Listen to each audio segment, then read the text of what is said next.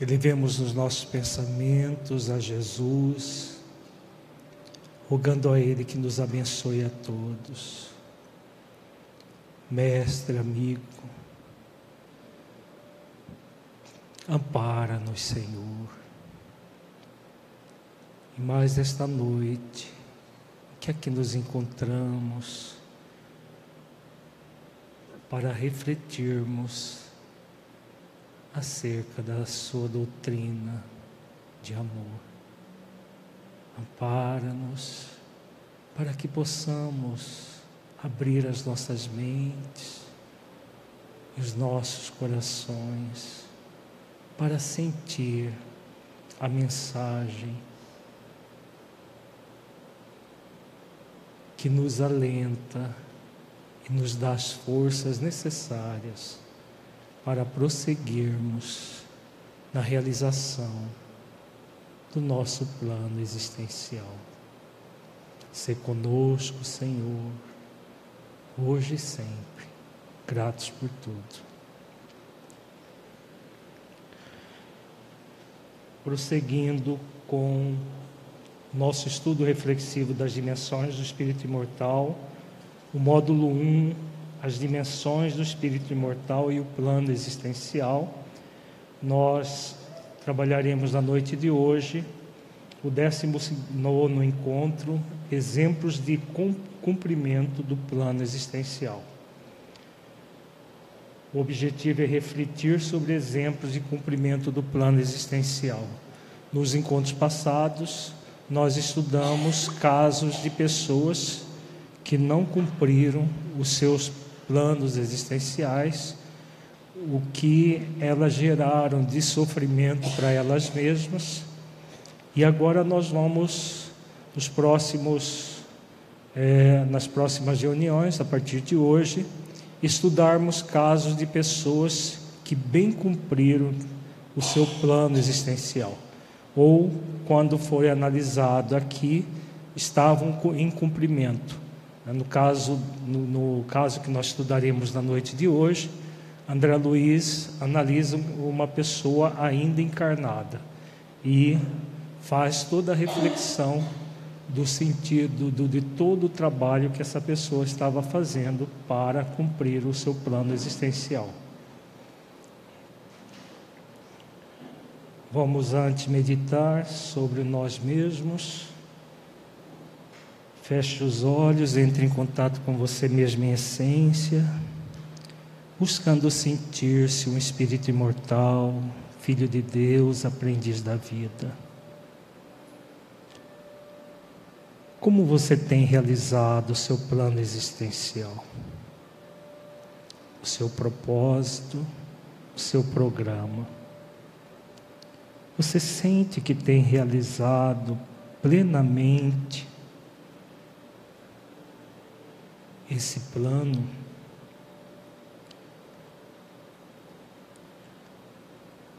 Fazendo esforços para desenvolver as virtudes do seu propósito, cumprindo as leis divinas para a efetivação do seu programa existencial?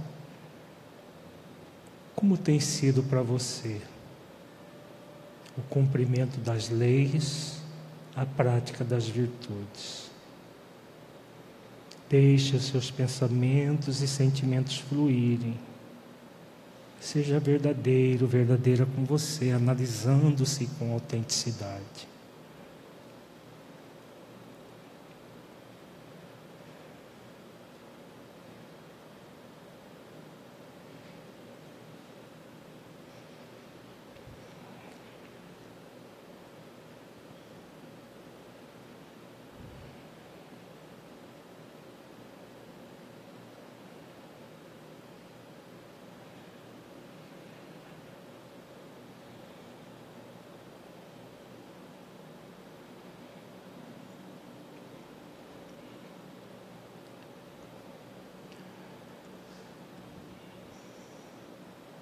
Gradualmente vamos voltando ao estado de vigília para as reflexões doutrinárias.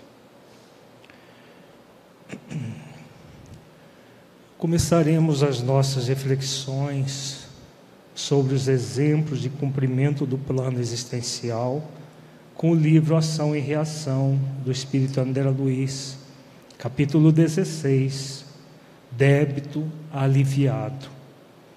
Psicografia de Francisco Cândido Xavier, editora FEB. Nesse capítulo, André Luiz estuda o caso de Adelino Correia. Aliás, narra o caso de Adelino Correia que nós estudaremos hoje.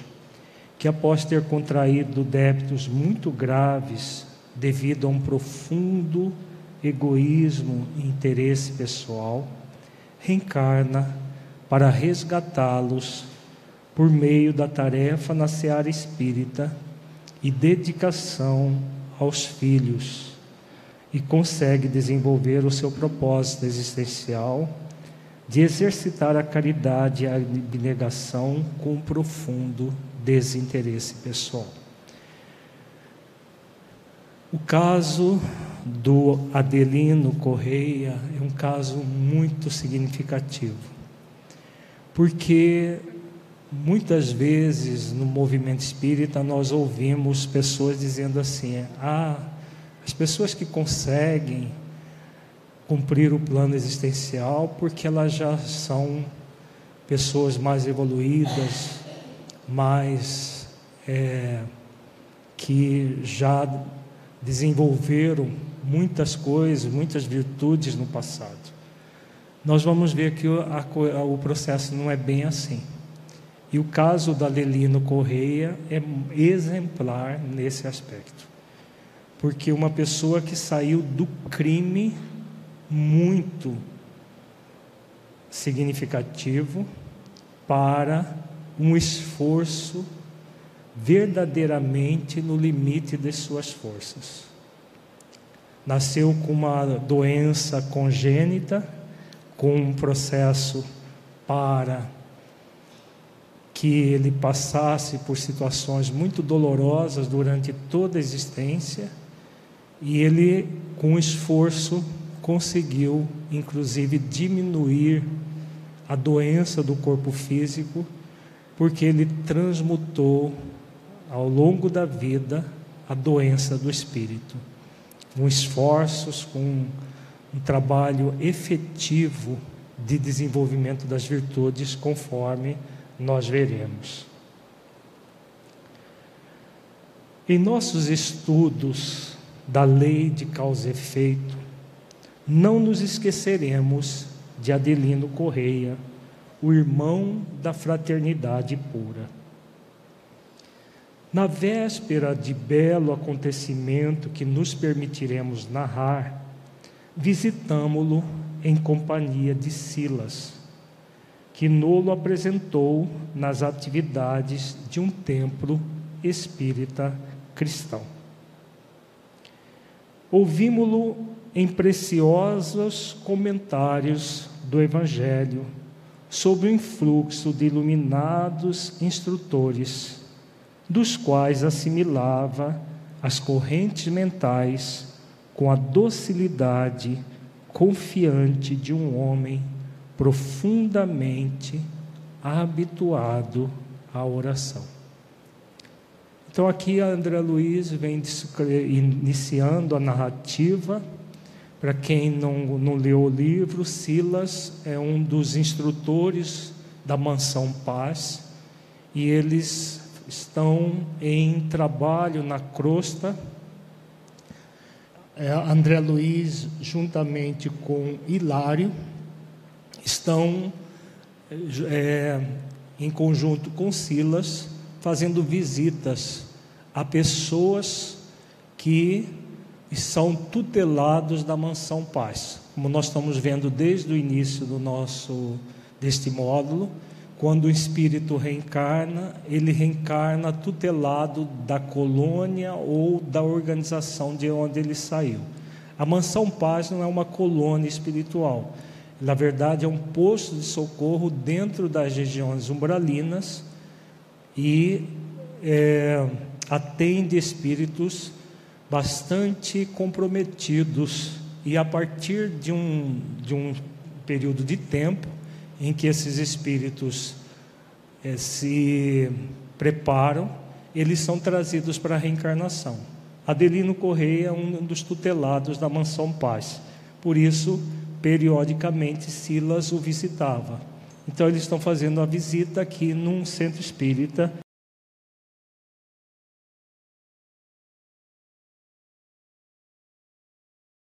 Com mestria, arrancando-nos lágrimas pela emotividade com que nos tangia as fibras mais íntimas. Singelamente trajado, denotava a condição do trabalhador em experiências difíceis, mas o estágio de prova a que parecia enredar-se era mais amplo. Adelino revelava longa faixa de eczema na pele à mostra. Certa porção da cabeça, os ouvidos e muitos pontos da face exibiam placas vermelhas sobre as quais se formavam diminutas vesículas de sangue, ao passo que as demais regiões da epiderme surgiam gretadas, evidenciando uma afecção cutânea largamente cronificada. Além disso, acanhado e retristonho, indicava tormentos ocultos a lhe dominarem a mente. Contudo, trazia nos olhos maravilhosamente lúcidos a marca da humildade. Vários amigos espirituais assistiam-no atentos. Aqui, André Luiz narra a doença que Adelino Correia trazia, um eczema que gerava feridas na pele, é, todo um processo de, é, como ele diz, gretas que formavam na pele e que sangravam. Nós vamos entender a causa dessa doença a partir do passado espiritual de Adelino, o crime que ele cometeu na existência anterior. Então, ele trouxe já no perispírito a doença e, por sua vez, ela foi transferida durante praticamente toda a sua vida para o corpo físico. E, num determinado momento, amenizada pelos esforços que ele fez. Vamos continuar nessa primeira parte apenas a narrativa. Doce velhinha desencarnada aberou-se de nós e, demonstrando gozar da intimidade do orientador de nossas excursões, falou-lhe afetuosa: Assistente amigo, venho rogar-lhe socorro em benefício da saúde de nosso Adelino. Noto mais incomodado ultimamente pela dor das feridas não cicatrizadas. Sim, sim, respondeu Silas cordialmente. O caso dele merece de todos nós especial carinho. Porque pensa ele nas necessidades dos outros, sem refletir nas necessidades próprias, acrescentou a anciã comovida. O assessor de Druso prosseguiu com carinho. Dois de nossos médicos o vêm assistindo atenciosamente quando se encontra ausente do vaso físico por influência do sono. Então aqui André Luiz coloca um dado né, que ele fazia jus ao atendimento médico desdobrado do corpo, os, os benfeitores o atendiam para minimizar efe, os efeitos dessa doença karmática que ele trazia. Pelo trabalho de abnegação que ele estava praticando, conforme nós veremos logo em seguida. E afagando-lhe a cabeça, esteja tranquila, Correia em breve estará plenamente restaurado. Os múltiplos serviços da casa desdobravam-se eficientes, e Adelino, dentro deles, atraía-nos a atenção pela segurança espiritual com que se conduzia. Cercado pelas vibrações adiantes dos seus pensamentos, centralizados no santo objetivo do bem, afigurava-se-nos um companheiro vestido de luz. Muito interessante nós anotarmos esses dados aqui. São descrições que André Luiz faz. Ele, eu, habituado à oração, estava nesse momento irradiando luz. Quem olhasse apenas de maneira superficial poderia achar que Adrelino já era um espírito superior ou uma situação bem mais ampla do que ele estava na verdade. Mas aqui apenas observamos o grande esforço que ele estava fazendo.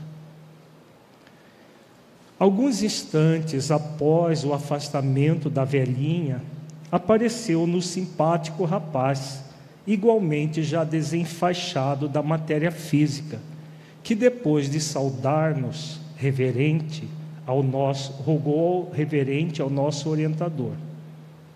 Peço vênia para solicitar-lhe valioso obsequio. Fale sem receio. E o jovem recém-chegado explicou de olhos úmidos: meu caro assistente, sei que o nosso Adelino vem atravessando certa crise financeira. Pelo muito que auxilia os outros, descura-se de suas próprias necessidades. Pelo amparo que ele oferece constantemente à minha pobre mãe encarnada, insisto no apoio de sua amizade para que seja favorecido. Ainda na semana passada, ouvindo as súplicas de minha genitora viúva, em grande penúria para atender ao tratamento de dois dos meus manos enfermos, procurei em lágrimas, transmitindo-lhe apenas apelos mentais para que nos protegesse e, sem qualquer vacilação, acreditando obedecer aos seus impulsos, visitou-nos a casa, entregando a minha sofredora mãezinha a importância de que necessitava. Ó oh, meu assistente, rogo-lhe por amor a Deus, a, amor a Jesus, não deixe em dificuldade quem tanto nos auxilia. Então, mais um apelo de um espírito desencarnado solicitando ajuda para o Adelino. Silas acolheu a petição com risonha benevolência e disse: Descansemos. Adelino permanece na rede de simpatia fraternal que teceu para asilo de si mesmo. Incumbe-se muitos amigos de supri-lo com os recursos indispensáveis ao fiel desempenho da tarefa que se dedicou. As circunstâncias na luta material harmonizar-se-ão em favor dele, atendendo-lhe aos méritos conquistados. Então, Silas fala que, além do tratamento de saúde, estava sendo providenciado também auxílio material para o, Adelino. Isso tem muito a ver com o que nós temos refletido que quando nós cumprimos os nossos deveres, os direitos vão sendo colocados de uma forma muito natural. Quando a pessoa quer ter direito sem cumprir os deveres, conforme nós vimos nos casos anteriores, elas acabam extrapolando a própria, exorbitando da própria vida e gerando graves comprometimentos, como nós vimos nos quatro casos anteriores estudados. Efetivamente, o serviço espontâneo na afetuosa defesa do amigo que ali enxergávamos, prestativo e confiante, era um tema de amizade e gratidão a estudar. Dir-se-ia, observou Hilário intrigado, que todos os tarefeiros em trânsito nesta casa são devedores do irmão sob nossa vista. Sim, aprovou Silas, paciente. Os créditos de Adelino são realmente enormes. Não obstante, os débitos a, a que ainda está preso. Cultiva, no entanto, a ventura de substancializar a fé e o conhecimento superior que os mensageiros de Jesus lhe confiam em obras de genuíno amor fraternal, a lhe granjearem larga soma de reconhecimento. Vejamos que aqui Silas coloca duas questões muito é, interessantes para nós refletirmos. Ele fala que se é, a, ele fala que Adelino já tinha muitos créditos, não obstante os débitos que ainda está preso. Como funciona essa questão de créditos e débitos? Vamos refletir juntos?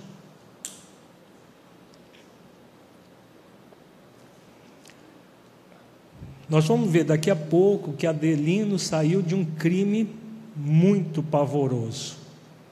E a partir desse crime, que ele, desse ato praticado, bastante criminoso, ele, ele é, cria muitos débitos perante a consciência. Como funcionam os créditos? Não seria os créditos para resgatar débitos? Por que, que ele, a, a Silas diz que a Adelino tem créditos enormes?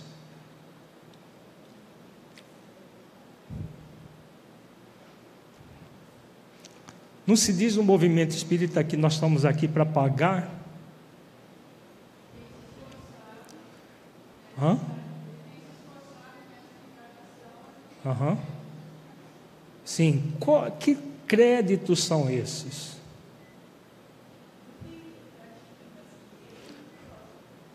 Aquilo que ele pratica a si mesmo é o próximo? Tem a ver com esse bem que ele pratica a si mesmo. Mas o que ele ganha com isso, efetivamente?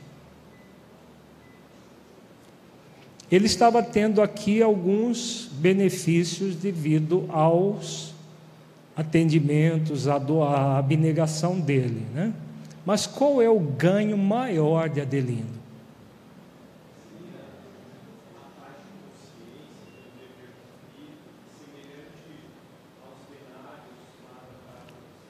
Uhum. Seria a paz de consciência, o dever cumprido? Sim, exatamente isso. E o que, que gera isso, Mateus? O que gera essa paz de consciência? A paz de consciência é uma virtude conquista, né? A partir do esforço de desenvolvimento do, é, do propósito existencial, que Adelino exercita diariamente, ele vai conquistando cada vez mais virtudes.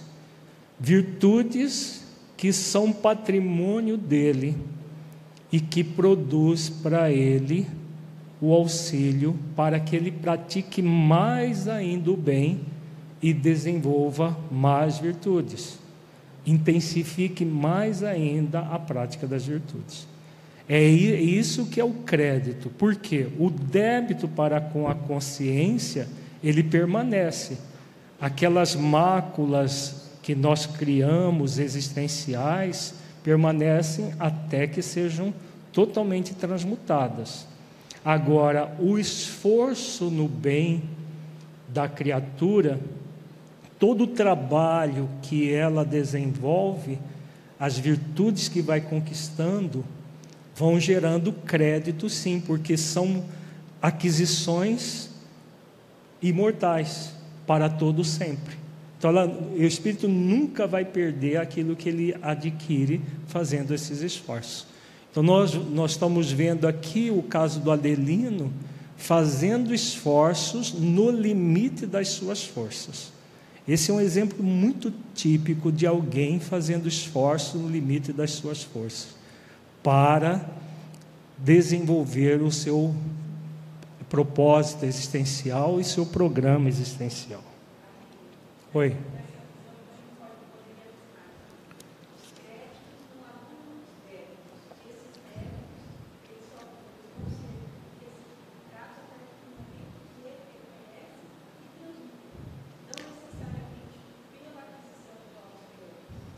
se os créditos não anulam os débitos. Na verdade, os créditos são espirituais, né?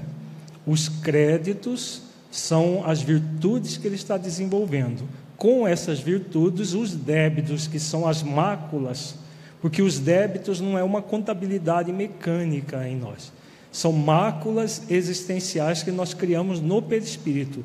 Ele trazia essa mácula tão grande que até o corpo físico absorveu parte dessas máculas.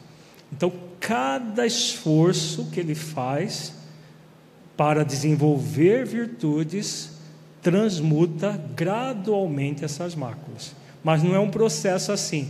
Tem 100 aqui, vai ter 100 aqui, vai anular. É um, é um processo muito mais complexo, porque se trata do espírito infringindo as leis, criando débitos e o espírito cumprindo as leis, desenvolvendo as virtudes, produzindo créditos.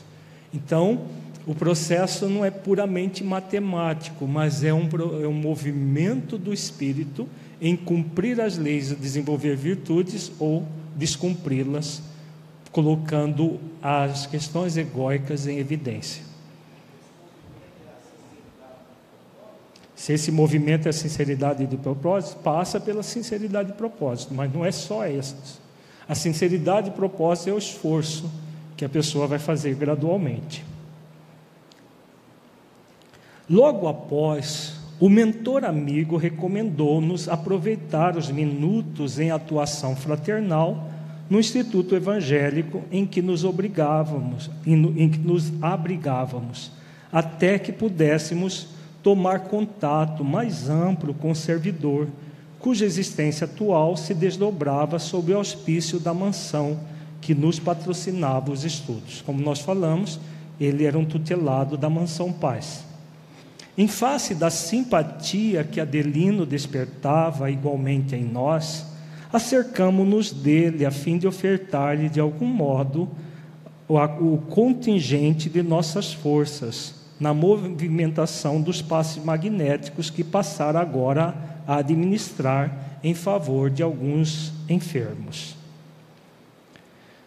Era curioso pensar que nós mesmos, no primeiro encontro fortuito, nos sentimos prontos a partilhar-lhe as tarefas, tão somente atraídos por sua irradiante bondade.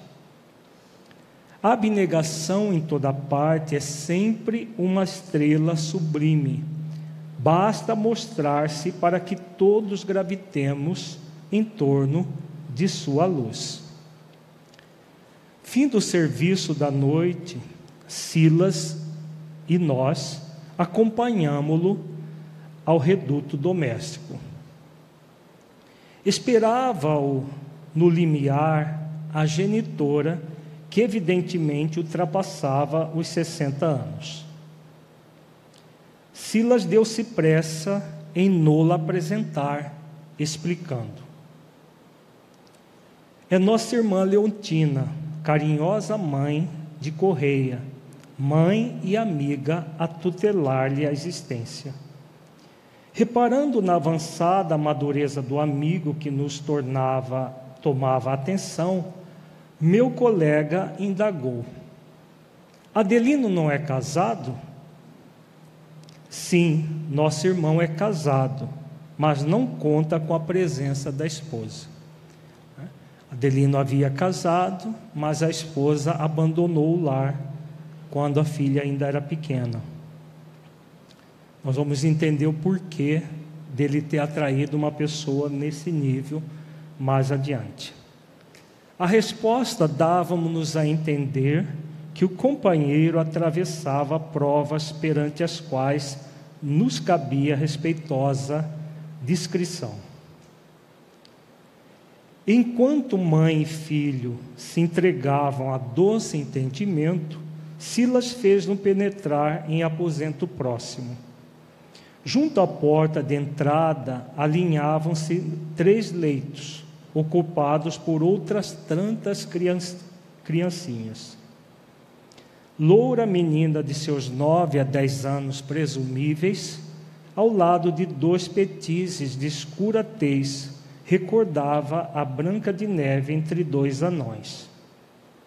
Todos dormiam placidamente. Afagando a boneca viva, o assistente informou: Esta é Marisa, a filhinha de Correia, de quem a mãezinha se distanciou em definitivo há seis anos.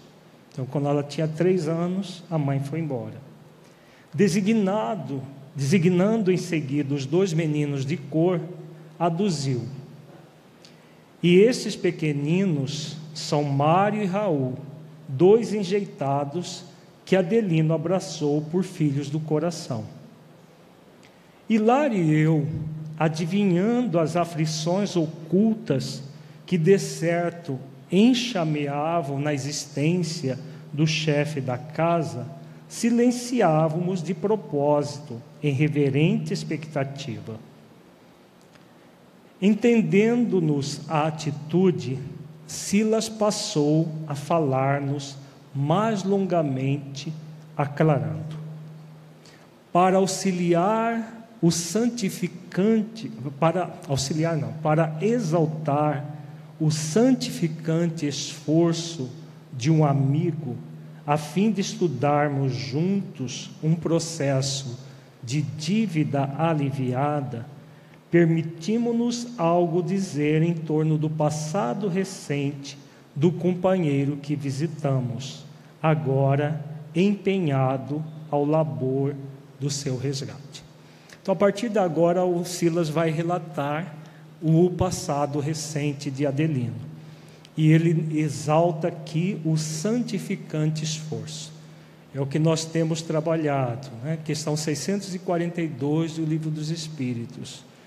Todos nós temos um convite consciencial de realizar o bem no limite das nossas forças, porque nós seremos responsáveis por todo o mal que advier de não termos feito o bem.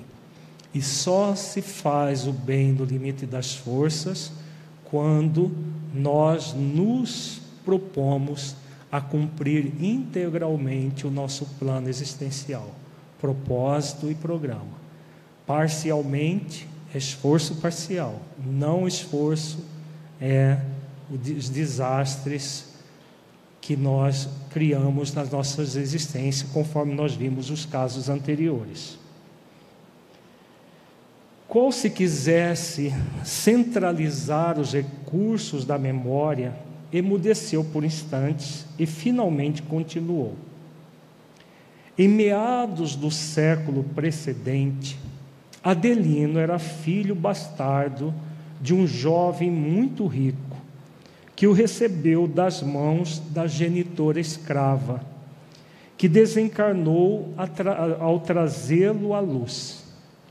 Martim Gaspar, o moço afazendado, que lhe foi o pai solteiro, era homem de coração enrijecido, muito cedo acostumado ao orgulho tiranizante em face da incúria do lar em que nascera. Abusava das donzelas cativas a seu talante. Em muitas ocasiões, vendeu-as com os próprios filhos recém-natos, para lhes não ouvir os choros e petitórios. Temido na casa grande, da qual se fizera absoluto senhor por morte do velho pai, que em vão buscara tardiamente controlar-lhe os instintos, sabia usar o tronco e o chicote sem qualquer compaixão. Era execrado pela maioria dos servos e bajulado de quantos lhes obtinham os favores, a troco de lisonja serviu. Entretanto, para o filho Martim, o mesmo Adelino de agora, a sua ternura e dedicação não mostravam limites. Inexplicavelmente, para ele mesmo, amava-o com desvelado enternecimento, a ponto de providenciar-lhe educação esmerada na própria fazenda. Entre pai e filho, estabeleceram-se dessa forma os mais santos laços afetivos. Eram companheiros inseparáveis nos jogos e nos estudos, no serviço e na caça. Foi assim que Gaspar, não obstante cruel para com os outros eventos da própria carne, nas senzalas sofredoras, não hesitou em legitimá-lo como filho perante as autoridades do tempo, tornando-o partícipe de seu nome e de sua herança. Então, esse dado é muito importante para entender a história. Então, Martim, Martim Gaspar, pai de, do Martim, que era o Adelino na encarnação anterior, ele abusava de jovens escravas quando elas concebiam, ele vendia as escravas juntamente com os filhos. O único que ele teve algum afeto foi o próprio Adelino Martim nessa encarnação. E o amava profundamente e registrou o filho no seu próprio nome. Foi o único que ele registrou apesar de ter tido já vários outros com as escravas. Então, essa, esse dado é muito importante para entendermos o que Adelino acabou fazendo. Pai e filho contavam, respectivamente, 40 e 20, e 43 e 21 anos de idade, quando Gaspar, embora solteirão amadurecido, resolveu casar-se em grande metrópole, desposando Maria Emília, leviana jovem de vinte primaveras, que trazida à grande casa rural, desenvolveu sobre o enteado estranha fascinação. Martim, extremamente amado pelo genitor, atraído agora para os encantos femininos da madrasta, passou a experimentar torturantes conflitos sentimentais. Ele, que se julgava o melhor amigo de Gaspar, entrou a detestá-lo. Não lhe tolerava a posse sobre a mulher que desejava, sabendo-se por ela ardentemente querido, porquanto Maria Emília, pretextando essa ou aquela necessidade, sabia isolá-lo em viagens diversas, nas quais lhe exacerbava a afeição juvenil. Ambos souberam furtar-se a qualquer desconfiança e, totalmente entregue à paixão que o requestava, o jovem Martim, desprevenido, planejou o medonho parricídio em que se enliçou desventurado.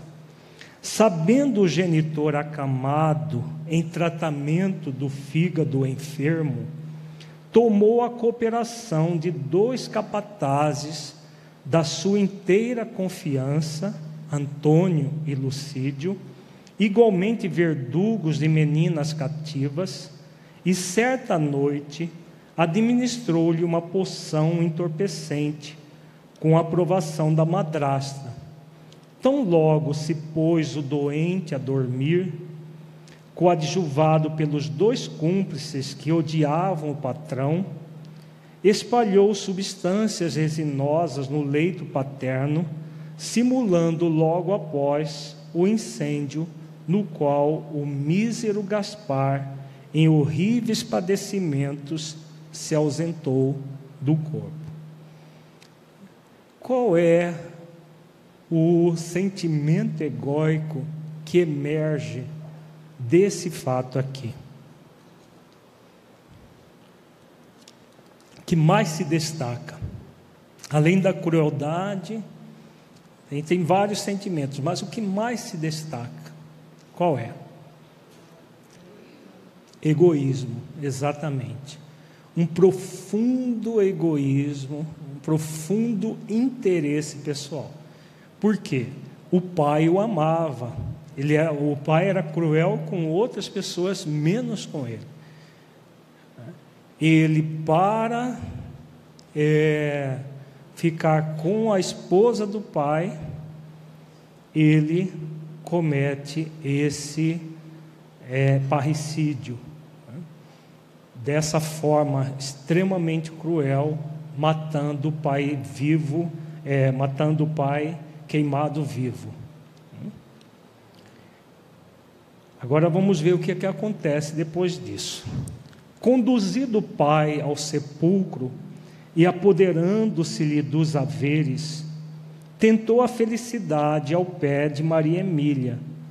Todavia, o genitor desencarnado, a inflamar-se em cólera, envolveu-o em nuvens de fluidos inflamados contra os quais o infeliz não possuía defesa.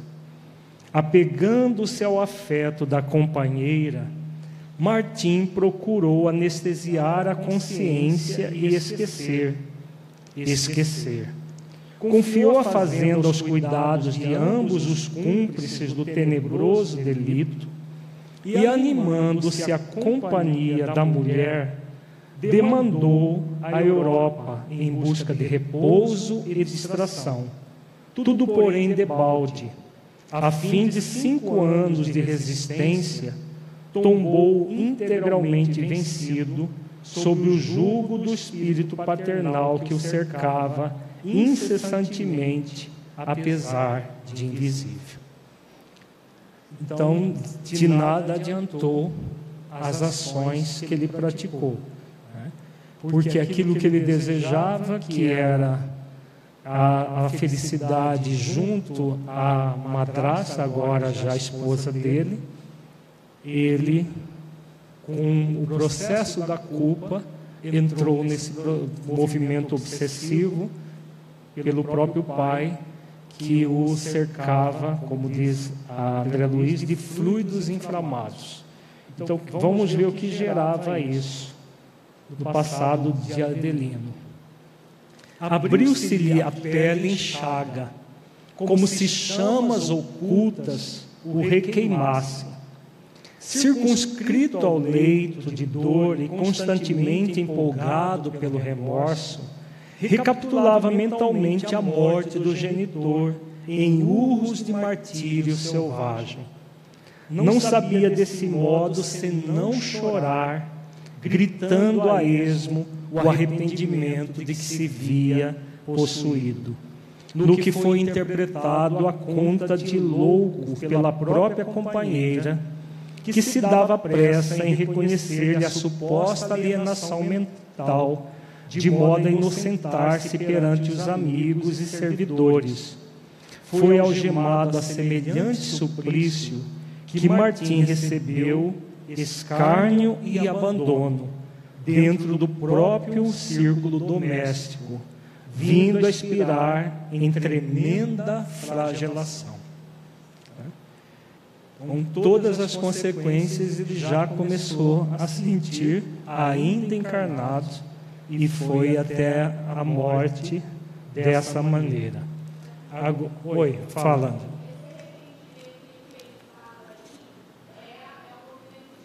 É. Não é o arrependimento produtivo ainda. Na verdade, não é bem o arrependimento. É que a palavra é usada em vários sentidos. Na verdade, é o remorso.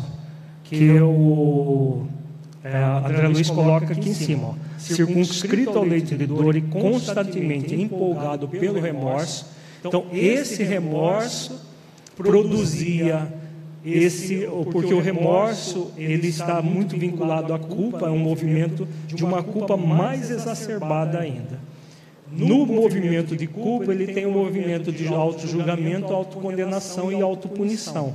como ele quer se punir e o Espírito também quer puni-lo, ele produziu para ele próprio, pelo, pela influência espiritual, ele produziu as mesmas dores que, ele, que o pai teve enquanto é, na, naquela morte pela, pelo incêndio. Então ele ficou durante vários anos sentindo as dores que o pai sentiu ainda encarnado. E desencarnado, claro, ele permaneceu nesse processo, devido ao profundo remorso, profunda culpa. Martins Martim Gaspar, o genitor assassinado, aguardou no túmulo, arrastando para as sombras infernais, onde passou a exercer pavorosa vingança. O desditoso filho desencarnado sofreu terríveis humilhações e indescritíveis tormentos durante onze anos sucessivos, em cárceres de treva, até que, amparado por mensageiros de Jesus que lhe promoveram resgate, ingressou em nosso instituto, Mansão Paz, ao que fui informado em lamentável situação. Tendo entrado em sintonia com o genitor sequioso de Vindita, através das brechas mentais do remorso e do arrependimento tardio, foi hipnotizado por gênios perversos que o fizeram sentir-se dominado de chamas torturantes. Então, além de sofrer enquanto estava encarnado, ele sofreu as consequências dos seus atos desencarnado durante 11 anos sucessivos sendo é, tendo a impressão de estar sendo devorado pelas chamas o tempo inteiro. Fixada a imaginação dele em semelhante quadro de angústia, o próprio Martim nutria com o pensamento culposo as labaredas em que se torturava sem consumir-se até que foi convenientemente aliviado e socorrido por nossos instrutores, através de recursos magnéticos que lhe sanaram o doloroso desequilíbrio. Devotou-se então, depois de melhorado, aos serviços mais duros de nossa organização, conquistando com o tempo apreciáveis lauréis que lhe valeram a volta à esfera humana, com o direito de iniciar o pagamento da larga dívida em que se onerou desavisado. Então vejamos o que emerge aqui desta, desta fala de Silas. Que sentimento nós podemos tirar de Adelino aqui, agora, aqui ainda Martim? É uma virtude muito interessante, muito ligada ao esforço no limite das suas forças. Que virtude é essa? Que emerge aqui do texto, a descrição do texto, melhor dizendo.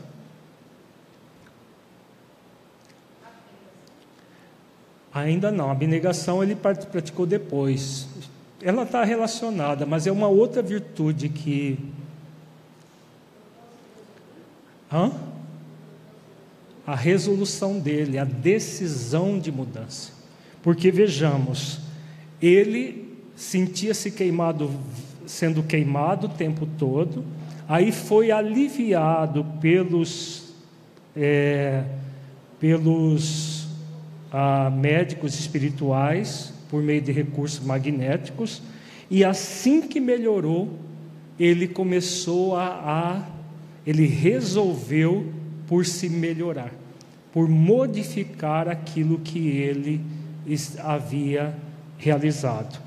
Como diz aqui Silas, ele devotou-se, depois de melhorado, aos serviços mais duros de nossa organização. Então vejamos que é uma, um espírito resoluto, decidido, decidido a se transformar. Fala, Zélia. Aqui já, ele já estava arrependido. Aqui já não é, não é mais a culpa e o remorso, mas o arrependimento de ter cometido aquilo. É como ele diz aqui, o arrependimento tardio. tardio. É, ele, ele tinha uma mista de culpa, remorso e começou a trabalhar pelo arrependimento.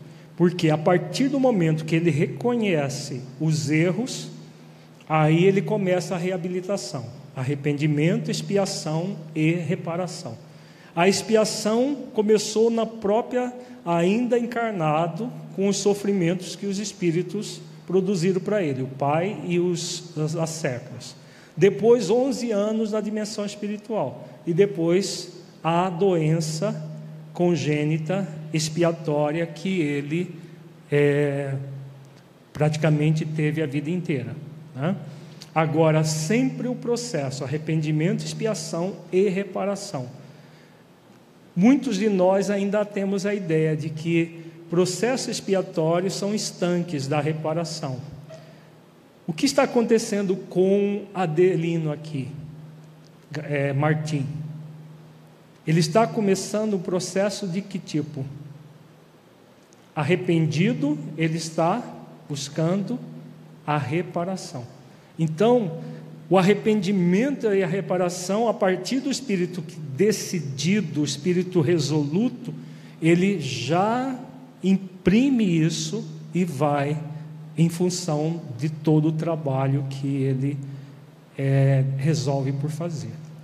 Então vejamos que a virtude da resolução ou da decisão, que é a mesma coisa, é a virtude por excelência para que o espírito realmente possa realizar o bem no limite das forças. Porque muitas vezes nós observamos a pessoa sabe o que é, deve ser feito, tem todas as condições para fazer, sabe o que ganha em fazer, mas não se resolve em fazer, não se decide por fazer porque fica aquele movimento da preguiça moral.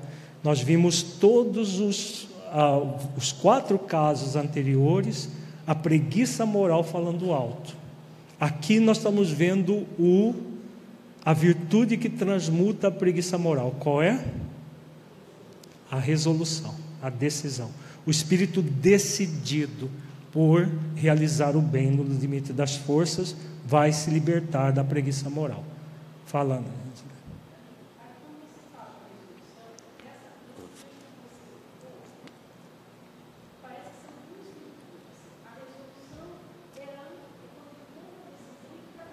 Uhum.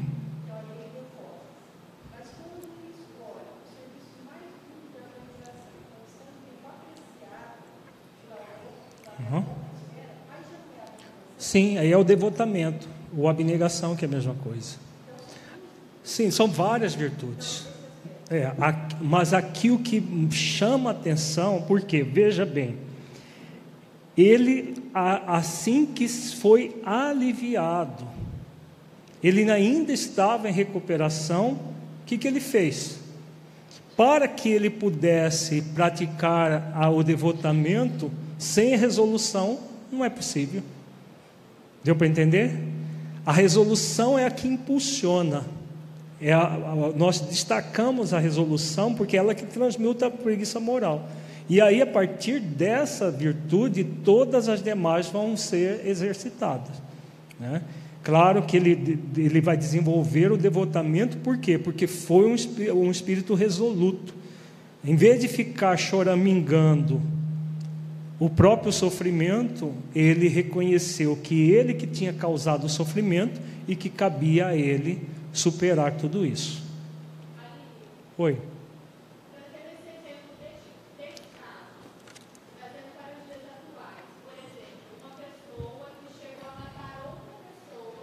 Uhum. Hum.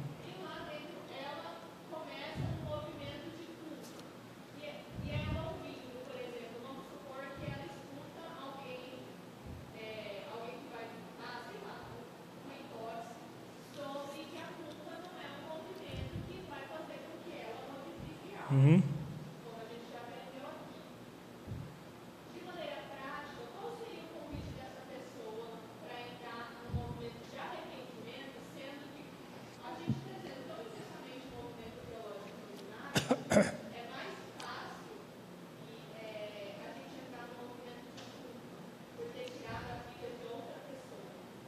Como fazer para uma pessoa, em vez de cultivar a culpa, cultivar o arrependimento?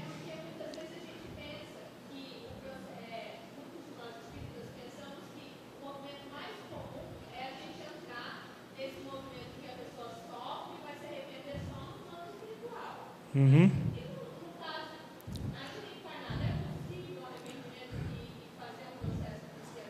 Se é possível encarnado arrepender-se, na verdade, a pergunta é: é possível o espírito imortal arrepender-se em qualquer momento da sua vida, Jéssica? É possível. Né? É possível porque nós somos espíritos imortais, independente de estarmos no corpo ou fora do corpo. E o arrependimento é aquilo que vai iniciar o processo da reparação. Como é preciso explicar o que significa arrependimento, o que significa culpa. São palavras que no, semanticamente são sinônimas, mas que psicologicamente têm sentidos completamente diferentes.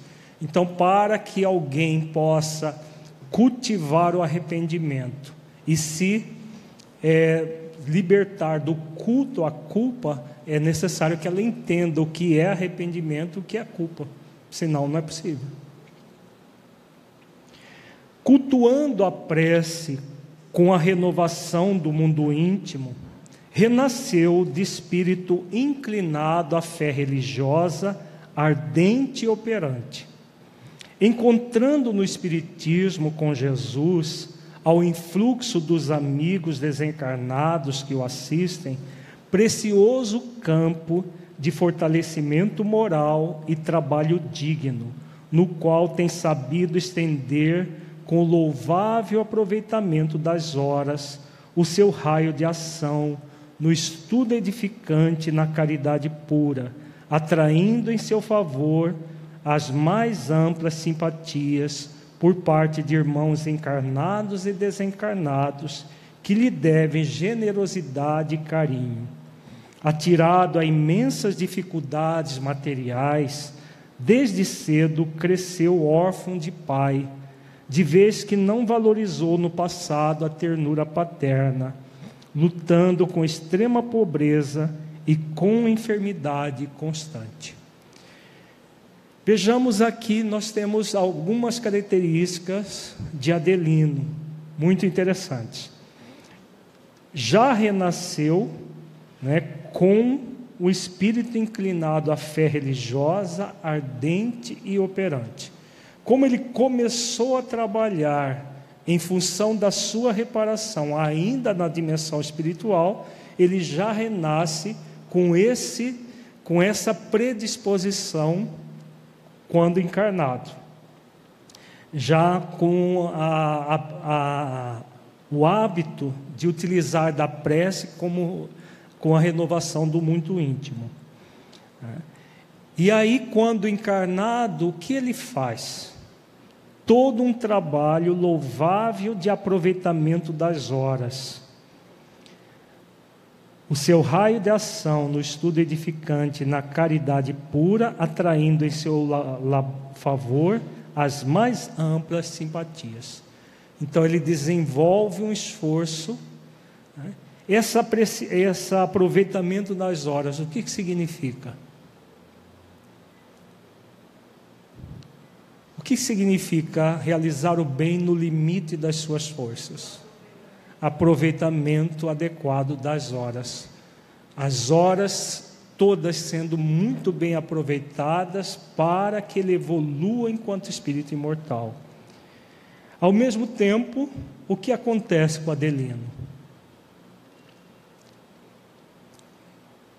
Tem como, a partir da, somente da nossa melhoria, nós impedirmos o funcionamento das leis divinas? O que emerge aqui nessa, nesse texto? Que lei está saltando aos olhos? lei de causa e efeito, né? Então, ele que não valorizou o pai, renasce para ser órfão. Ele que não valorizou a fortuna que o pai iria legar para ele naturalmente e usurpa essa fortuna, renasce numa extrema pobreza. E ele, que havia assassinado o pai daquela forma tão cruel, renasce com a doença, é, a doença karmática do eczema, para poder é, passar pelos efeitos das causas que ele havia praticado. Mas a lei de causa e efeito, ela age sozinha, ela age em conjunto com o quê? A lei só de misericórdia, lei de amor, justiça e caridade. Se o Espírito, apesar disso tudo, se lança a um esforço de amor, de justiça e caridade, o que a lei de misericórdia pede? Que os efeitos sejam atenuados. Todos os efeitos sejam atenuados. Não é possível impedi-los, mas é possível atenuá-los. Foi exatamente o que Adelino fez com relação à doença e às outras questões, as financeiras, como nós vimos aí os espíritos auxiliando, o auxiliando nas questões financeiras. Por quê? Pelo esforço no bem de praticar a lei de amor, justiça e caridade, a lei de misericórdia o ampara, reduzindo os efeitos das causas anteriores. Porque as causas atuais são de que tipo? Voltando, indo lá para o Evangelho segundo o Espiritismo, tem causas anteriores das aflições e causas atuais das aflições. Na atualidade, Adelino estava praticando atos que geravam mais aflições, ou contrário. Vejamos que a lei de causa e efeito não é uma lei punitiva, ela é de causa e efeito. Como ele estava produzindo causas amorosas, justas e caridosas, o que estava acontecendo com os efeitos anteriores estavam sendo diminuídos. Não estavam sendo suprimidos porque é todo um processo de uma programação, mas estavam sendo reduzidos pelas novas causas, gerando novos efeitos. Isso fica muito claro no caso dele.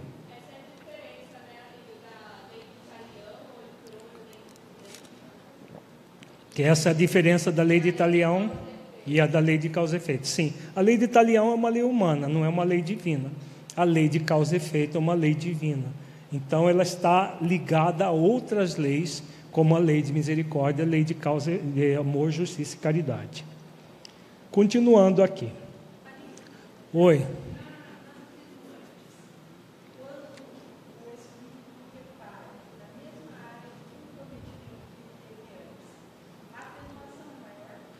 se ele, quando ele repara na mesma área, a atenuação é maior, na verdade o que vai caracterizar o atenua é a questão da intensidade do que se repara e não da área em si, né? É a intensidade do esforço em praticar a lei de amor, justiça e caridade.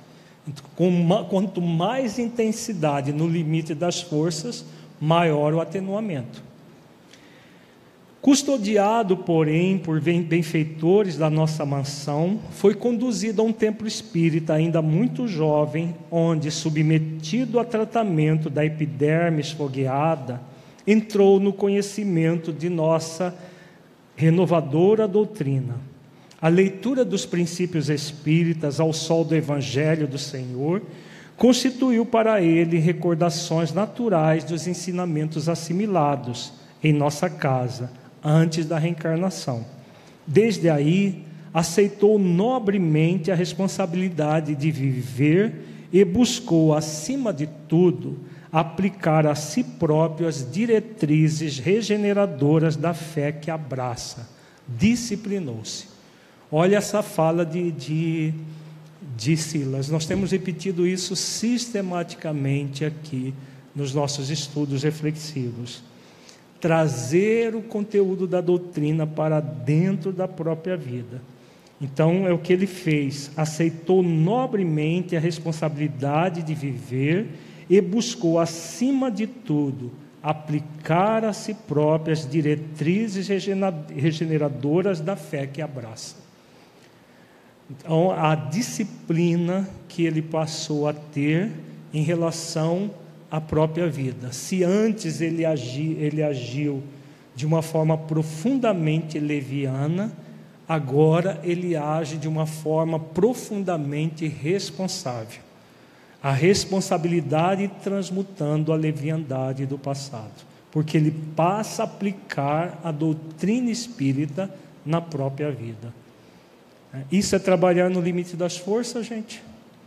Exatamente isso que significa trabalhar no limite das forças. Não utilizar a doutrina espírita como um conceito vão, para passar para os outros orientações, mas, sobretudo, para utilizar na própria vida. Rendeu sincero preito às suas obrigações e, não obstante as, os entraves orgânicos, muito moço se, dedica, se dedicou às representações comerciais, de cujos labores retira os abençoados recursos que sabe repartir com necessitados numerosos, reservando para si tão somente o indispensável. Não é um rico da terra, na acepção do conceito, mas um trabalhador da fraternidade que sabe dar o próprio coração naquilo que distribui trilhando o caminho da simplicidade e da renúncia edificante, modificou as impressões de muitos dos companheiros de outro tempo, que nas baixas camadas da sombra se lhe haviam transformado em perseguidores e desafetos. Obsessores esses que, em lhe observando os exemplos novos, se sentiam moralmente desarmados para os conflitos que se propunham manter. Olha que dado interessante Silas coloca. O que, que aconteceu com Adelino, além de todo esforço, de toda a prática das virtudes? Ele que trazia uma série de inimigos do passado, além do seu pai, que ele mandou matar, ele tinha os, os, os comparsas do próprio pai que o é, o atacavam ainda é, desencarnado, e quando ele reencarna, esses espíritos continuaram agredi-lo. O que ele, ele conquistou? Pelo esforço no bem que ele faz, pelos exemplos de renovação, ele conquistou os próprios espíritos obsessores. E nós vamos ver daqui a pouco é que até o Pai também ele conquista aqueles esforços. Essa é a verdadeira desobsessão. Porque ainda no movimento espírita nós temos ideia de que desobsessão se faz em reunião mediúnica, atendendo espíritos. Alguns espíritos podem ser até atendidos dessa forma, mas a maioria dos nossos inimigos do passado vão ser é, modificados com o nosso próprio exemplo, com a nossa mudança com a nossa melhoria é que esses espíritos gradualmente vão vendo a nossa melhoria e se modificando também, conforme nós estamos vendo o exemplo do Adelino. É assim que não deixa de ressarcir as suas culpas, sofrendo-lhe o, gravame em si mesmo. Entretanto, pelos valores que entesoura, devotado ao bem alheio, resgata o pretérito com alívio possível, ganhando tempo e adquirindo novas bênçãos. Ajudando aos outros, desbasta dia a dia o montante dos seus débitos, de vez que a misericórdia do Pai Celestial permite que os nossos credores atenuem o rigor da cobrança sempre que nos veja oferecendo ao próximo necessitado aquilo que lhes devemos. O que Silas está descrevendo aqui, gente? É uma lei que nós temos refletido muitas vezes sobre ela. Vejamos que ele destaca aqui: devotado ao bem alheio, resgata o pretérito com alívio possível, ganhando tempo e adquirindo novas bênçãos. Ajudando os outros, desbasta dia a dia o montante dos seus débitos. Então, nós vimos que os débitos são as máculas existenciais. Mas, ao mesmo tempo que ele está desenvolvendo esses créditos pelo exercício das virtudes, o que acontece com relação aos espíritos que querem afligi-lo? Sejam os, os pessoais, sejam os inimigos da luz. Aqui eu tenho, surge uma lei muito interessante, né, que está ligada a esse fenômeno. Que lei é essa? Hã? Lei do merecimento? Não. Lei de permissão. Vejamos que aqui, ó, a misericórdia do Pai Celestial permite que os nossos credores atenuem o rigor. O que, que, o que é isso? Será que os espíritos que não, não querem mais? Tem aqueles que são tocados pelo exemplo, mas tem ainda os empedernidos no mal que não são tocados, e aí? Mas a lei de misericórdia, em conjunto com a lei de permissão, não permite que os espíritos vão além, vão para uma situação que é o, a, o próprio credor, né, o próprio devedor, melhor dizendo, passa a ser credor, credor de consideração. É aquela questão que a, as duas, as, a, as três leis se unem: lei de misericórdia, lei de permissão e lei de causa e efeito como ele produz novas causas pelo devotamento ao bem alheio, ele, ao produzir novas causas, ele gera efeitos mais a menos. E o próprio processo obsessivo encontra barreira para acontecer, porque não, não há permissão, porque só acontece processos obsessivos com a permissão, como tudo que existe no universo só com a permissão divina. Então, nesse caso, vai havendo gradualmente um processo de não permissão para que é, o movimento obsessivo cerceie o bem que ele pode fazer. Porque, veja bem, se o mal cerceasse o bem que se faz, ele seria mais poderoso do que o próprio bem. Então, a lei de permissão não faculta isso. Silas confiou-se a pausa breve, mas Hilário, tanto quanto eu, fascinado por sua exposição clara e sensata, rogou sedento de ensino. Continue, assistente, esta lição viva ilumina-nos de esperança. Como se explica estar Adelino ganhando tempo Agora vamos ver a explicação de Silas com relação a ganhar tempo. O que significa profundamente ganhar tempo? Não é somente o tempo do, no bem que se produz. Vamos ver aqui.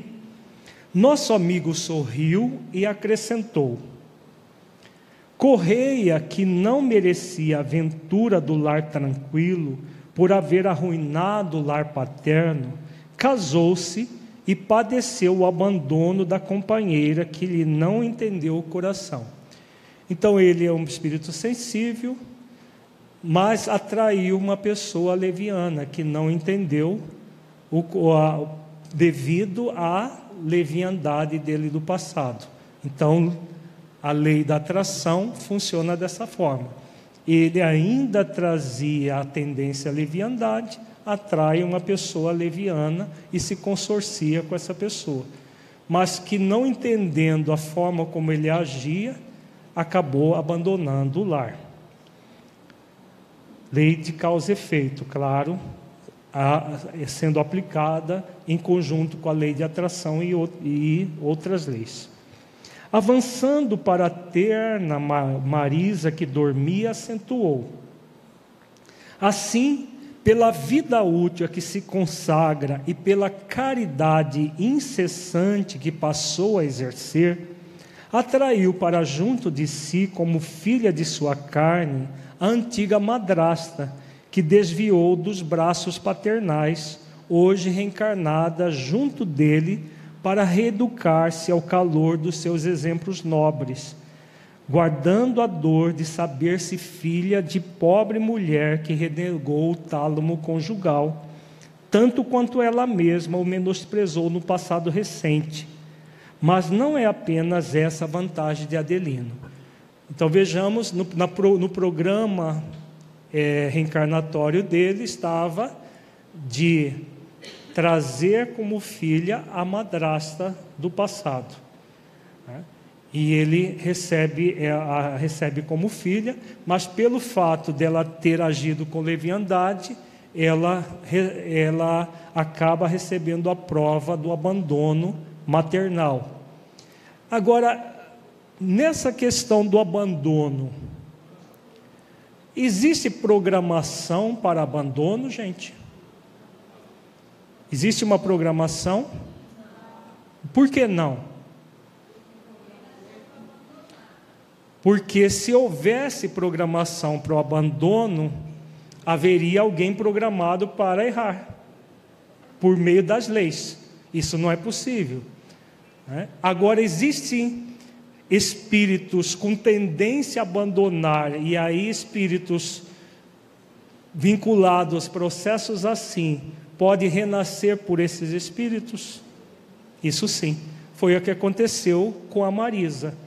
Por ela ter agido da forma como agiu no passado, né, traindo o, o esposo, sendo cúmplice do do enteado para colocar fogo no, lar do, no, no, na, na, no leito do, do esposo. Ela agiu de uma forma profundamente egoísta. Então, ao renascer a partir de uma pessoa leviana, as chances dela ser abandonada serão maiores. Agora, não retira o débito da mãe que abandonou porque ela não nasceu, a mãe não nasceu, não veio para abandonar. Não existe isso. Perante a lei não há esse processo, mas as probabilidades são grandes. No mesma forma, o Adelino, ele não não se casou para ser abandonado necessariamente, mas a probabilidade era grande por ter atraído uma pessoa leviana pela leviandade do seu passado. Silas pousou levemente a destra nos pequenos que ressonavam e prosseguiu. Dedicando-se de alma e corpo à sua renovação com Cristo, nosso amigo recolheu como filhos adotivos os dois cúmplices do parricídio tremendo, os antigos capatazes Antônio e Lucídio, que abusando de humildes donzelas escravizadas, de quem furtava os filhinhos para exterminar ou vender, não encontraram senão o alcaice por berço, vindo para o círculo afetivo do companheiro de outro tempo, no sangue africano que tanto enxovalharam, de modo a lhe receberem um amparo moral a reforma precisa. Olha como é interessante. Pelo esforço de dedicação que ele passou a ter, ele recebe os dois é, cúmplices do passado, que renascem num prostíbulo e são abandonados e ele acolhe como filhos. Vamos supor que Adelino não acolhesse esses dois meninos. O que poderia acontecer com ele? Vamos supor que ainda restasse o egoísmo que ele não tivesse transmutado nesse momento o que, que aconteceria com ele? Ele estaria adiando as possibilidades de renovação que ele aceitou por renovar-se. Então, ao receber os dois meninos, os cúmplices do passado, ele já antecipa possibilidades do futuro, já se renovando aqui agora. Né? e auxiliando os dois na renovação também. Enquanto nós edificávamos com o precioso ensinamento, Silas observou. Como é fácil de reconhecer nosso irmão através da responsabilidade espírita cristã corretamente sentida e vivida, conquistou a felicidade de reencontrar os laços do pretérito criminoso para o necessário reajuste ao passo que, se houvesse desertado da luta pela reflexão da companheira, ou se tivesse cerrado a porta do coração a dois meninos infelizes, teria adiado para futuros séculos o nobre trabalho que está fazendo agora. Então, aquilo que nós acabamos de falar, né? ele antecipou o resgate para o, do, do futuro para o aqui e agora por ser um espírito profundamente decidido, pronto para viver uma vida de caridade, de abnegação, de esforço. Dispunhamos-nos a formular novas indagações, mas Correia despedira-se da mãezinha e viera ocupar um leito modesto não longe das crianças. Demonstrando hábitos respeitáveis, sentou-se em prece. Foi quando Silas, recomendando-nos cooperação, abeirou-se dele e aplicou-lhe passes magnéticos, esclarecendo-nos logo após. Ainda pela utilidade de, que sabe imprimir aos seus dias, Adelino mereceu a limitação da enfermidade congenial de que é portador Tendo sofrido por longo tempo o trauma perispirítico do remorso por haver incendiado o corpo do próprio pai, nutriu em si mesmo estranhas labaredas mentais que, como já lhes disse, o castigaram intensamente além túmulo. Renasceu por isso com a epiderme atormentada por vibrações calcinantes que desde cedo se lhe expressaram na nova forma física por equizema de mau caráter. Aquilo que nós já comentamos, a doença foi limitada pelo esforço que ele fez de renovação. Isso tem a ver com uma fala evangélica de, do Cristo. Que fala essa? Deus não quer a morte do pecador, mas a morte do pecado. Né? O amor cobre uma multidão de pecados. Isso não é do Cristo, mas é do apóstolo Pedro, que fala sobre o amor cobrindo uma multidão de erros. E aí a limitação da enfermidade, que não, não, não prosseguiu da forma como estava previsto. Porque era para, vamos ver aqui, semelhante moléstia em face da dívida em que se empenhou, deveria cobrir-lhe todo o corpo durante muitos e angustiosos lustros de sofrimento, mas pelos méritos que ele vai adquirindo, a enfermidade não tomou proporções que o impeçam de aprender e trabalhar, porquanto granjeou a ventura de continuar a servir pelo seu impulso espontâneo na plantação constante do bem. Entre uma pessoa doente, acamada ou limitada e uma pessoa com uma doença possível de ser, de mesmo assim de servir e de ser útil. É claro que é preferível a segunda opção. Por isso que a justiça divina é sempre é, está associada à misericórdia. Né? Então é justo que a pessoa tenha atenuado as suas dores para poder atender mais e mais pessoas, adquirir é, maior mérito em realizar o bem. De volta à mansão, prosseguiu nosso amável mentor, tecendo brilhantes comentários em torno do amor que cobre a multidão dos pecados, como ensinou o apóstolo. Assistente, com uma elucidação assim tão clara, é justo aspiremos a saber determinadas minudências que a ela digam respeito. Podemos acaso inteirar-nos quanto à situação de Martim Gaspar, o genitor que padeceu o martírio do fogo em sua carne? Porque Silas se detivesse em silêncio, meu colega continuou. Terá ciência do trabalho renovador de Adelino? Devotar-lhe-á ainda menosprezo e ódio? Martins Gaspar respondeu por fim o instrutor. Infatigável que era na violência, foi igualmente tocado pelos exemplos do nosso amigo. Observando-lhe a transformação, transformou as companhias, abandonou as companhias indesejáveis a que se adaptara e rogou asilo em nosso instituto. Vai para alguns anos, onde aceitou severas disciplinas. Vejamos que ele conquistou, inclusive, o próprio pai, que o, a, a, o se viciava, o se viciou durante muitos anos. Né? E onde se encontra agora? Insistiu Hilário ansioso: porventura será permitido vê-lo para anotar-lhe as alterações? Vamos ver agora a surpresa que, que Silas faz a Hilário.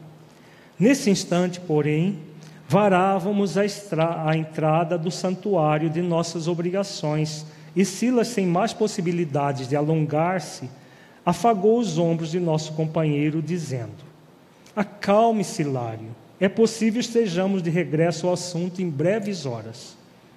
Despedimos-nos conservando as anotações à maneira de estudo interrompido, aguardando sequência. No dia seguinte, porém, grata surpresa visitou-nos o coração. Quando o relógio anunciou alta noite na extensa faixa planetária em que se mantinha o nosso domicílio, o assistente veio buscar-nos prestinoso. Demandaríamos a esfera carnal, mas naquela hora em companhia de Druso, o orientador da instituição. Regozijamo-nos, embora curiosos. Era a primeira vez que viajaríamos juntos junto ao grande mentor que nos conquistara a mais ampla reverência. E se é verdade que o privilégio nos alegrava, ao mesmo tempo indagávamos do motivo pelo qual se ausentaria ele da casa que não lhe dispensava a presença. Para quem não leu o livro, Druso era o diretor da Mansão Paz. Silas tinha sido filho dele na existência anterior e era o braço direito dele na Mansão Paz. É esse instrutor que visitava a crosta. Druso raramente saía da Mansão Paz. Por isso esse estranhamento. Entretanto, não houve oportunidade para longas divagações. Em companhia de Druso, que se fazia seguir por Silas, por duas das irmãs altamente responsáveis em serviço da mansão e por nós outros, utilizamos-nos do meio mais rápido para a excursão, cujo objetivo desconhecíamos, porquanto a maior autoridade nos trabalhos normais do Instituto, de certo não disporia, de tempo para uma viagem que não fosse a mais curta possível. Grande era o meu desejo de provocar o verbo do assistente para a conversação educativa em torno do problema que abordáramos na noite anterior. Todavia, a presença de Druso como que nos inibia a disposição de ferir qualquer tema que não partisse dele mesmo, cuja dignidade não nos privava da expressão livre, mas nos infundia incoercível respeito. Foi assim que, no trajeto ligeiro, lhe ouvimos a conceituação oportuna e sábia em torno de múltiplas questões de justiça e trabalho, admirando-lhe cada vez mais a cultura e a benevolência. Espantado, no entanto, reconheci que a nossa equipe estacionou à porta do lar de Adelino, que deixáramos na véspera. Dois auxiliares que conhecíamos de perto esperavam-nos no limiar. Depois de recíprocas saudações, um deles avançou para Druso e anunciou reverente: Diretor, o pequenino recém-nato estará conosco dentro de meia hora. o grande mentor agradeceu e convidou-nos a acompanhá-lo. Na paisagem doméstica que nos era familiar, o relógio marcava duas horas e vinte da madrugada. Atônitos seguimos o orientador que tomara a vanguarda, penetrando o aposento em que Adelino, ou que nos foi permitido supor, começava a dormir. Druso acariciou-lhe a fronte por momentos e vimos correr erguer-se do corpo de carne, qual se fora movido por alavancas magnéticas poderosas, caindo nos braços do grande orientador, à maneira de criança enternecida e feliz. Meu amigo, disse-lhe Druso, entre grave e terno, chegou a hora do reencontro. Correia começou a chorar aterrorizado, sem conseguir desenfaixar-se dos braços acolhedores. Oremos juntos, acrescentou o bondoso amigo. Quando a sua voz emudeceu, profunda emotividade exercia sobre nós inexpressável domínio. Reconduzido ao veículo carnal, Adelino acordou em copiosas lágrimas. Reconhecia-se-lhe o júbilo íntimo, se bem não pudesse guardar a consciência integral da comunhão conosco. Findos alguns minutos de expectação que transcorreram céleres, escutamos lá fora o choro convulso de uma criança tenra. Enlaçado por Druso, o dono da casa ausentou-se do leito e, incontinente, abriu a porta que comunicava o interior com a calçada externa, em cujas lajes, vigiado por amigos da mansão, pobre recém-nato vagia aflitivamente. Tomado de surpresa, correu, ajoelhou-se, enquanto o grande orientador lhe dizia com segurança: Adelino, eis o pai ofendido que, enjeitado pelo coração materno que ainda não mereceu, venha ao encontro do filho regenerado. Então, ele estava recebendo ali o quarto filho, o próprio pai, assassinado de outrora, agora filho dele. Correia não lhe ouviu a palavra na acústica da carne, mas registrou-a no templo pental como apelo do amor celeste que lhe trazia ao coração mais uma criança abandonada e infeliz. Tomado de alegria para ele inexplicável, abraçou o pequerrucho que é espontâneo, com um espontâneo gesto de amor e após conchegá-lo de encontro ao peito, voltou para dentro, gritando jubiloso: Meu filho, meu filho. Silas entre Hilário e eu comunicou-nos emocionado. Martins Gaspar retorna à experiência física, asilando-se-lhe nos braços do filho que o desprezou. Não tivemos, contudo, qualquer ensejo a mais dilatada conversação. Druso, enxugando as lágrimas, advertiu-nos em voz alta qual se estivesse falando para si mesmo. Oxalá, quando estivermos de novo em pleno nevoeiro da carne, possamos também nos abrir o coração ao excelso amor de Jesus, para que não venhamos a falir nas provas necessárias.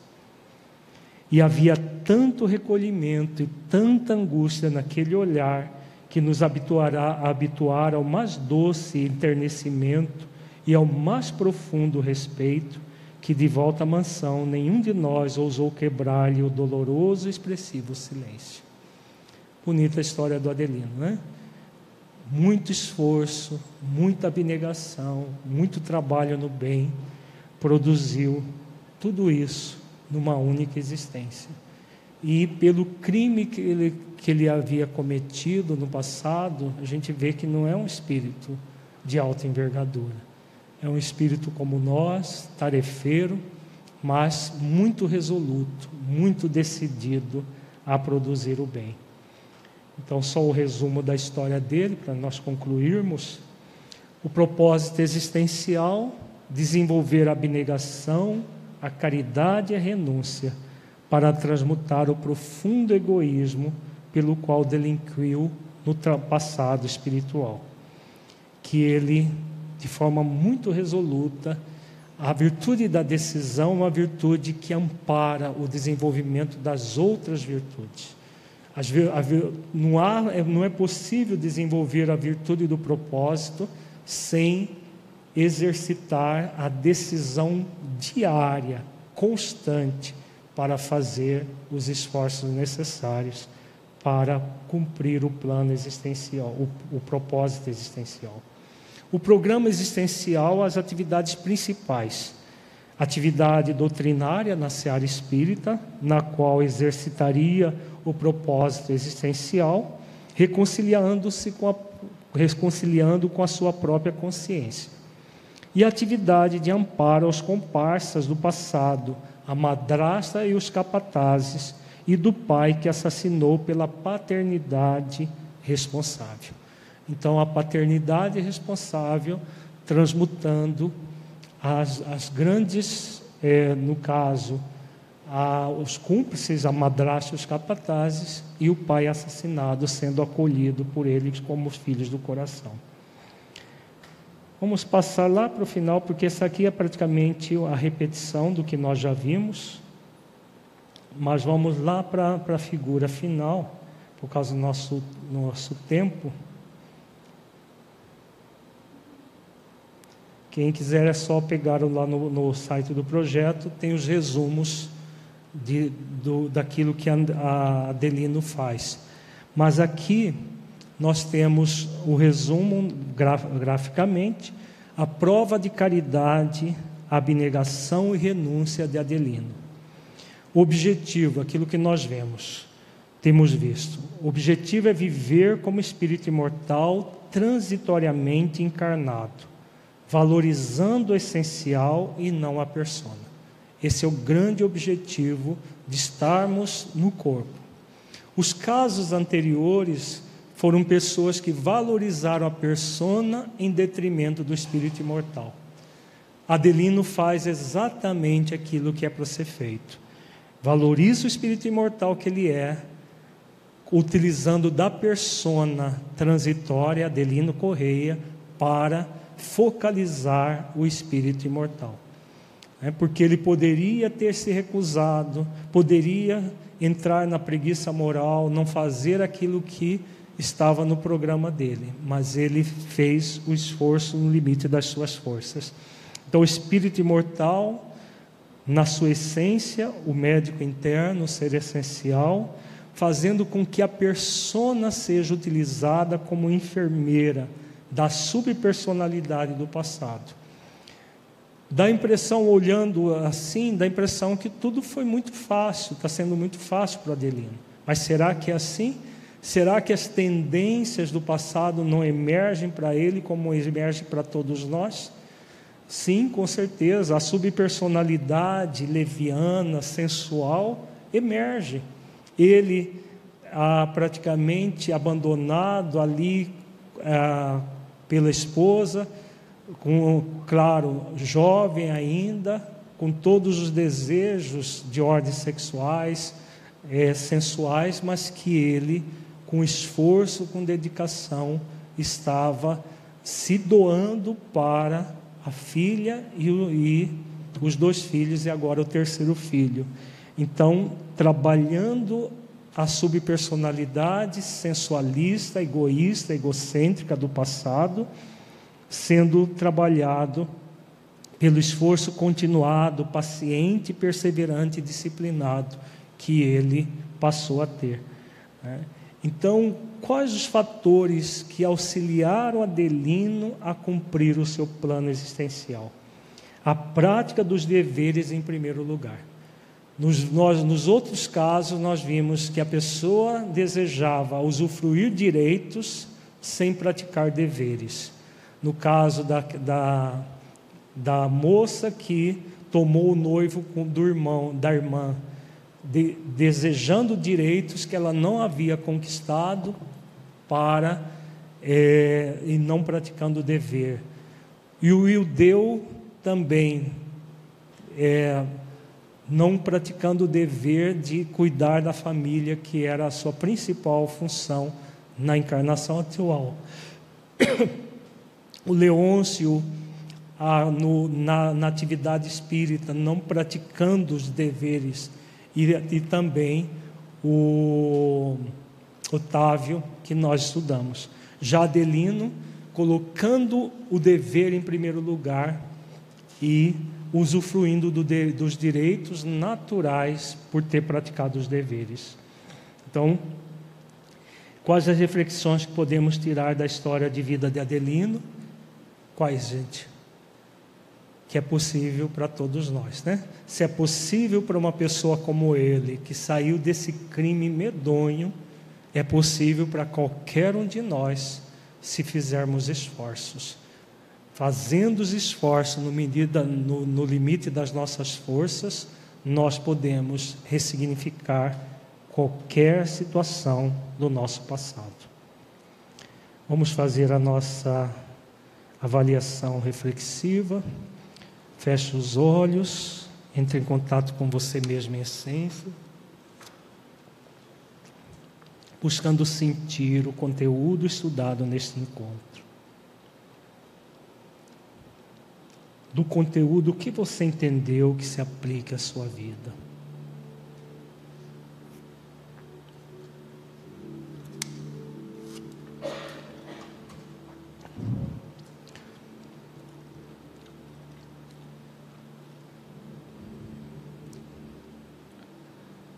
O conteúdo estudado mudou a forma como você entende a oportunidade de reencarnar. e o esforço de realização do bem do limite das suas forças? Em caso positivo, que mudança foi essa?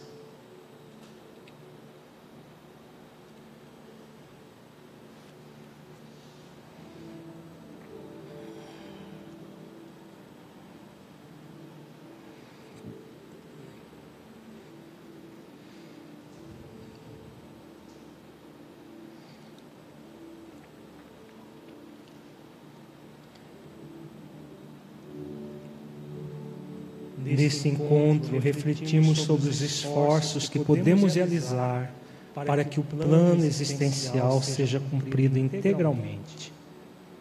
Como você tem feito esses esforços? Você tem feito esses esforços para superar as suas tendências inferiores e a preguiça moral, fazendo bem no limite das suas forças? Como tem sido a sua vida nesse quesito.